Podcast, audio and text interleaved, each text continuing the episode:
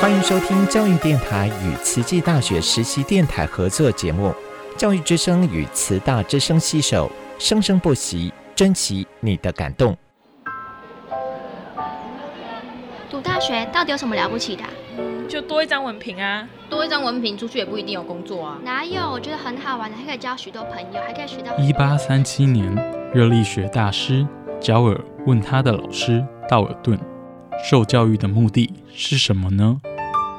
道尔顿说：“教育的目的在鼓励学生从事基本的问题探索。大学有许多课程，目的不是让你得到高分，而是让你了解自己。”欢迎收听由慈济大学教育团队制作主持的《大学了不起》。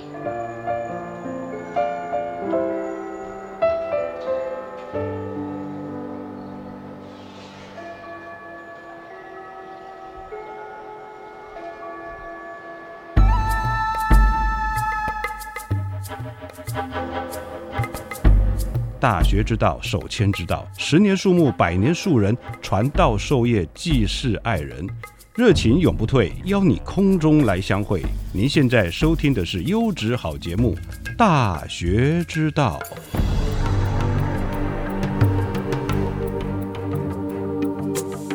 各位亲爱的听众朋友，大家好，欢迎来到《大学之道》，我是节目主持人何坤义。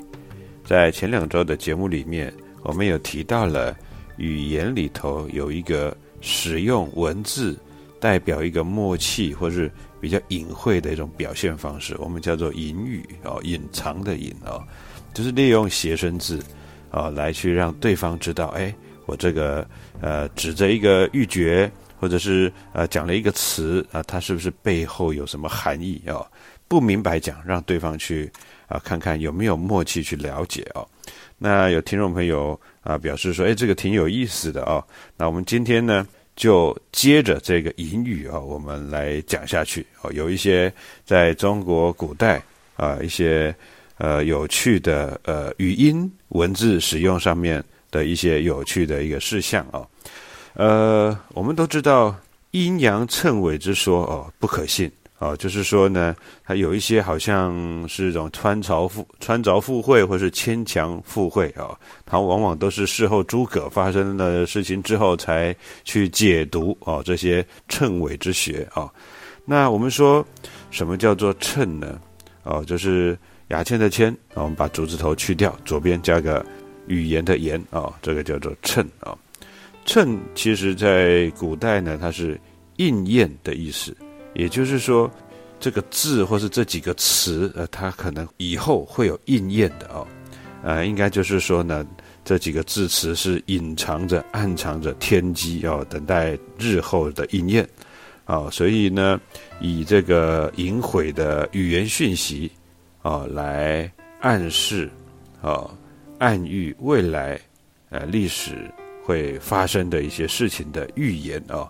哦，那这样了解了，所以称谓之学就有点像现在我们这个说很多呃很多人他都可以呃预知未来哦，或者是去预言未来哦，就是一种对未来的预言的意思，没错哦，所以称谓啊的现在的这个用法就是啊预言啊未来预言的意思啊。我们古代的文化呢啊非常的广博哦，当然也有神秘的一些。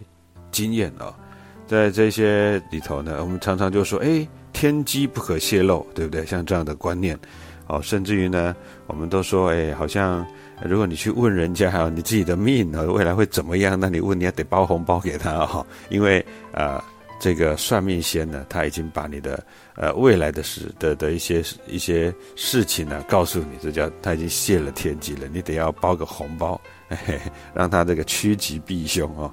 那这样的经验当然是见仁见智哦。但是呢，通常这些称言哦，呃，阴阳称纬之说这些讯息呢，往往都是经过历史的验证之后呢，才可以来破解它的这个称谓啊里头文字词汇的密码。就像说，呃，《史记》啊，《秦始皇本纪》。这燕人啊，燕国一个啊，燕人姓卢啊，卢生是入海环，以鬼神事，因奏路图书，曰亡秦者胡也。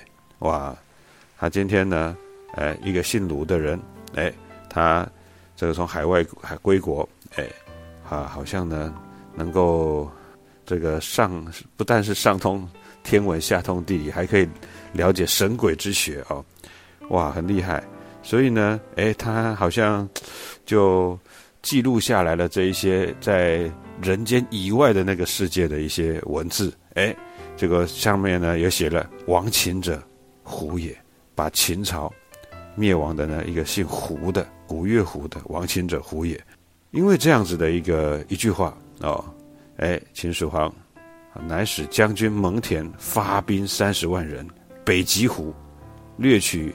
河南地哇，这秦始皇呢，哎，他让蒙恬将军啊带了三十万的士兵，他以为这个胡就是胡人啊，就是去把这个胡人的这个赶走啊，所以我们说这个亡秦者胡也到底是怎么回事儿啊？这个也是一个也是一个谜啊。但是我们今天看到呃《史记集解》啊，郑玄他说。胡就是讲胡亥，啊，是秦二世的名字啊。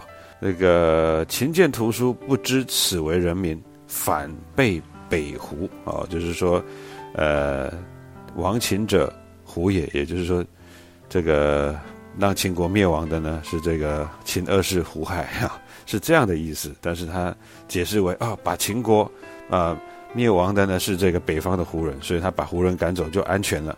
啊，所以这解释刚好不一样啊。好，这个当然就是说对于阴阳称谓之说的一个误解，还有验证的关键啊。所以一个字出来，哎，一词多义啊，这个我们都可以知道。这个很多的一个字出来有很多的解释，我们就看这个解字的，对不对？你不同的人写同一个字儿，哎，这个。这个半仙呢，或者是这个铁嘴啊，就会跟你讲，哎，怎么好像都不一样哦，好像每个人虽然你写同一个字儿，哎，他给你的这个解释说法不一定都一样，这就是有它比较玄的地方啊。好，那我们说歌谣的谣，哎，这个歌谣是古代呢是一种谚语或者是一个歌谣，当时呢就是。啊，把一些谶纬之学哦，一些想要预言的一些话呢，编成歌谣来唱。为什么要编成民间歌谣来唱呢？因为因为以前古代的资讯没有我们现在这么发达哦，所以呢，就把它编成比较耳熟能能详的，哎，让这个街道上面的老人家、小孩也能够跟着唱。哎，唱久了呢，哎，这个讯息也就散发出去了，哦，所以呢。这一些，呃，谣哦，歌谣、谶纬哦，谣谶在历史上常常是政治家制造舆论，或是这个令人耸听的一种哦新闻的一种手段。历史上第一次的，我们说农民大革命的领袖陈胜，我们说陈胜吴广的吴广，对不对？哦，他们来起了起兵反秦，哦，为了达到。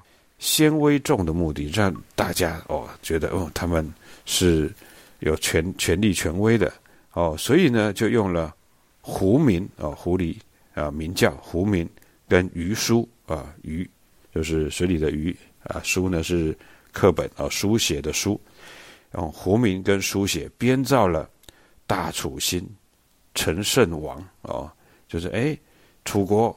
会兴起陈胜，哎，能够当会当王哦，哦，这样子的一个称谓，之一个谣称啊，就是一个歌谣里头暗藏着一些天机哦。呃，我们也说三国时代吧，大家很喜欢《三国志》啊，这个在汉末黄巾起义的时候呢，就有哎苍天已死有没有 哇？就是讲的苍天已死，哎，这样的谣谣这歌谣对不对？哦，常常就被老老百姓拿来唱唱唱久了呢，哎。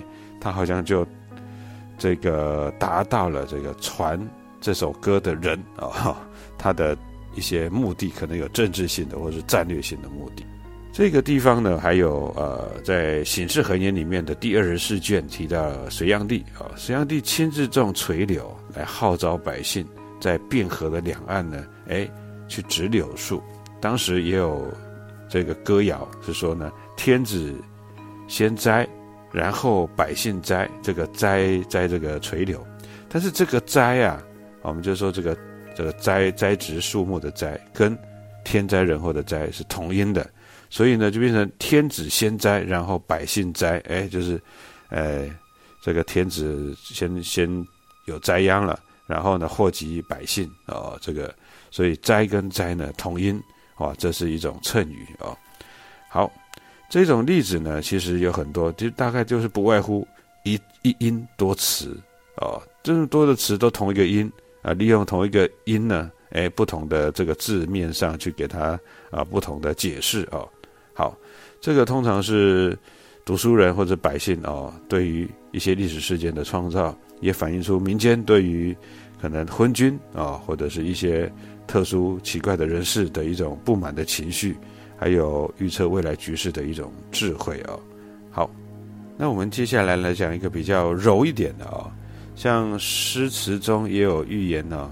这个我们这个诗词中的寓言，我们叫做诗谶哦，不是歌谣，歌谣就是这个谣谶或是谶谣啊。诗谶，诗词中的寓言，这个最常见了，就是《红楼梦》里面很多，《红楼梦》的第一回有一个出家人僧人哦，他这个里面有一个。呃，人物他叫做呃英莲啊，这个贾英莲啊，英莲当然这个我们说这个从他的名字啊，像李莲英的莲英啊，反过来叫英莲啊。那英莲这个名字其实就知道他有一个名字啊，就已经有一个谐音了，代表说他在这这部戏里面他的一种预告啊，英莲。应该怜惜啊，值得怜惜啊，就他的命可能没那么好，真是值得怜惜，值得可怜的意思啊。好，那这个僧人呢，在讲这个英莲的诗句，他说：“林花空对雪丝丝。”这个林呢，就是呃，我们说这个彩虹林啊的林啊，那菱角的菱。这个因为英莲呢，后来后来就改名为香菱哦，香菱，啊，所以就讲说菱花空对雪丝丝，这个菱呢，啊，就是暗指英莲，它日后会改名为香菱，所以菱花空对雪丝丝，这个雪就谐音啊，薛哦，代表这个英莲最后会嫁给薛蟠为妾哦，啊，这是我们在。呃，第五回第十二支曲金陵十二钗的一个衬诗里头，哎，也可以得到一些回应啊。好，古代的这个谣言呢，无数哦。那真正印印证的呢的预言呢，都是凤毛麟角。也就是说呢，这个应验的这个内容很多都是呃传凿附会、牵强附会的一些呃文词啊，一直受到。呃，我们说不与怪力乱乱言的有正统性的一种儒学的排斥，所以在这个文学史上、文化史上呢，它是属于比较呃消极的啊，或者是比较大众化的一种哦，可能在小说里面才会出现。你在经典里头呢，基本上不怎么出现这样子的一个对话啊。那当然，我们有说刚刚说谶语啊，那当然那还有一种就占卜，像我们讲呃做梦啊。哦，或者是去占卜有没有占卜？那他可能有一些诗签上面的一些文字，那也是蛮扑朔迷离的啊。我相信大家都有去庙里面求签哦，求神问卜哦。诶，有时候他给你一个签，当然我们就看他是上上签哈，或者是下下签哈。诶，它上面其实你看到那个签的旁边，它有标识上上 啊，或是上中下这样子。如果你求到了上上签，那基本上都是很幸福、很幸运的。如果求下下签，他也不是跟你说你这辈子没指望了，他就跟你说。要小心一点儿，啊，要小心一点儿。那反正总是否极泰就来了嘛，对吧？哦，好，那我们说占梦术哦，可以说是全球性的一种传统文化。你不管是哪一国的，哎，它都会有这个占梦术。哦，现在科学跟迷信其实是混杂的哦，多半啊是这个什么天使或者是魔鬼的一个哦一种想法。那我们说日有所思，夜有所梦，啊，中国古代有。占人之官，也占梦，也就是这个官职哦。这个我们今天说呢，梦其实是什么？是一种，当然在科学上是说睡眠状态下，哦，这个脑神经活动的内容。所以占梦的材料呢，其实有重要的医学、心理学的一个层次跟价值。奥地利学者弗洛伊德啊的梦的解析，我相信大家对这本书一点都不陌生啊，成为西方呃二十世纪三大思想家之一。那中国历史上呢，对于占梦的来源啊，起于殷商这个神鬼伪神文化，还有原始的巫术。这个鬼神文化跟原始巫术呢，这个当然比较没有科学性，离科学的一种。学术上啊的氛围比较远，而且呢，在中国历来也受到了儒家礼乐文化的一种批判跟排挤，所以啊有点荒诞啊，都大家觉得很荒诞啊、随意啊这样子，哦，而且呢，它也有这种汉语啊的一种谐音联想的一个特点，当成它这个占梦术的一种一种想象、挥洒、任意挥洒的一种一种空间啊。那我们就举几个例子来说吧，啊，例如。呃，段成式的《酉阳杂俎》里头，哎，就梦啊，这这一篇他记载了，说许超啊，一个人姓严无许，许超，超人的超，许超，他梦到怎么样呢？盗羊入狱啊，他梦到自己偷了人家的羊，被关起来了。哎，事后问人家，有一个叫做袁慎啊，慎慎重的慎，他就说，哎呀，那你呢会当啊阳城令啊，因为你偷了羊，会当阳城令啊。杨城的这个太守杨城令，哎，这句话讲来之后没多久，哎，许超就，呃，受封为陈阳侯。哇，天哪！哦，不是令，还是侯呢？陈阳侯。哦，那个陈词的陈，太阳的阳，陈阳侯。这个例子是用了呃阳，我们说的山羊的羊跟太阳的阳的一个谐音哦。那还有我们知道冯梦龙啊，冯梦龙智囊全集。蛇生毛，舌头长出毛来了。好，这这一篇这一则记载，说马亮知江陵府啊，呃，亮呢是明亮的亮，马亮知江陵府啊，他在这个当江陵府的的主管啊，哎，任满当代啊，就是任满了啊，应该要换了啊，换别人来啊，这样子。但是呢，他梦到了什么呢？他梦到他舌头上面长了毛，哎，隔天起来，哎，这想的怪怪的，哪有人在舌头上面会长毛呢？奇怪了，就是怎么通常长毛地方不可能在舌头，这 挺怪的一件事啊。我说舌灿莲花，但是那舌头可以讲出哦像莲花一样的这样子好的一个语言，但是真的长毛了，这挺怪的，就到处问。哎，有一个出家僧人就帮他占梦说，哎。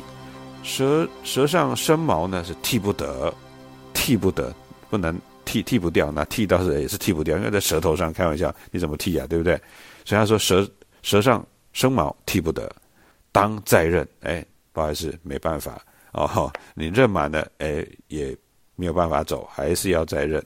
哎，果然没有多久，哎，又收到了，继续留任哦，不用换哦，不用换，哎。哇，这个真的是有趣，他拿了剃刀的剃跟代替的替，替不得啊，替不得，哎，这官职连任啊，这是一种，也是一种很有趣的一种现象啊。好，星坠落无底，月了无踪迹。难梦里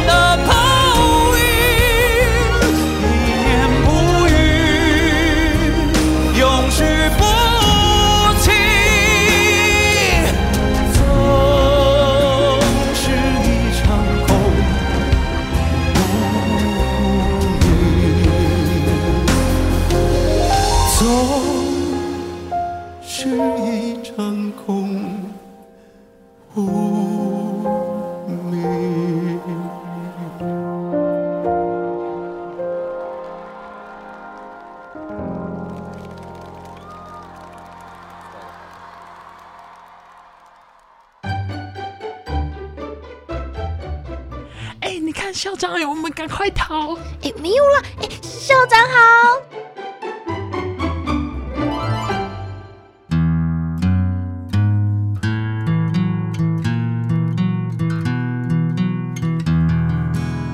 大家好，我是慈济大学校长刘怡君，欢迎大家来到校长聊天室。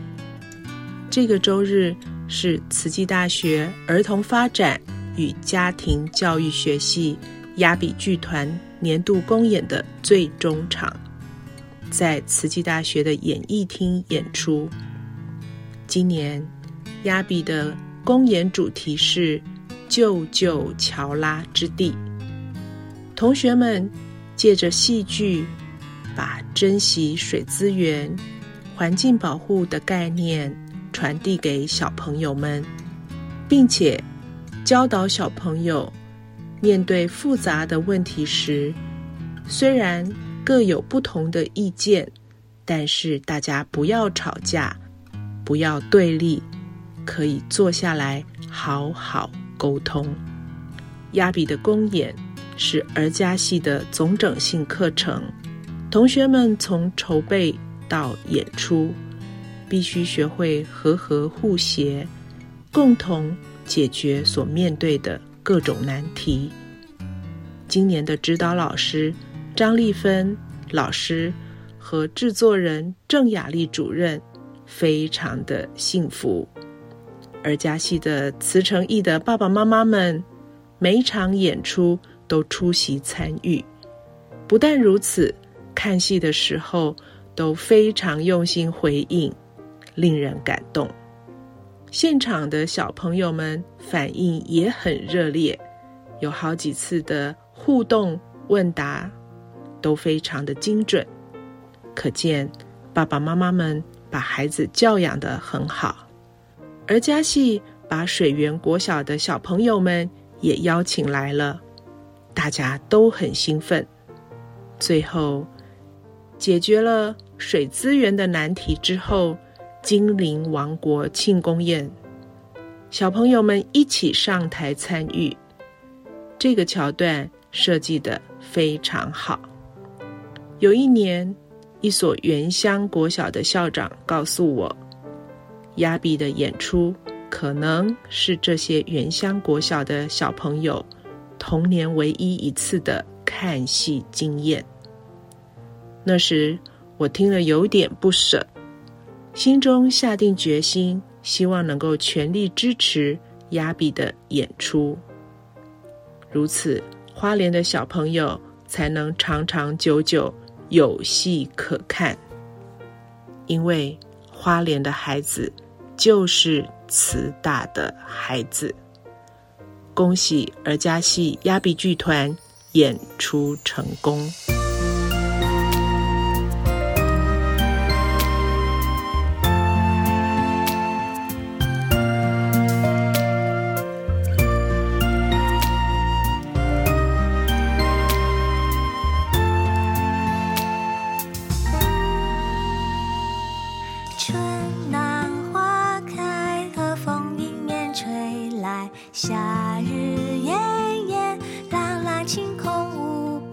秋高气爽落下枫叶片片冬日可爱美丽这一年。世间万物各有它的节奏耐心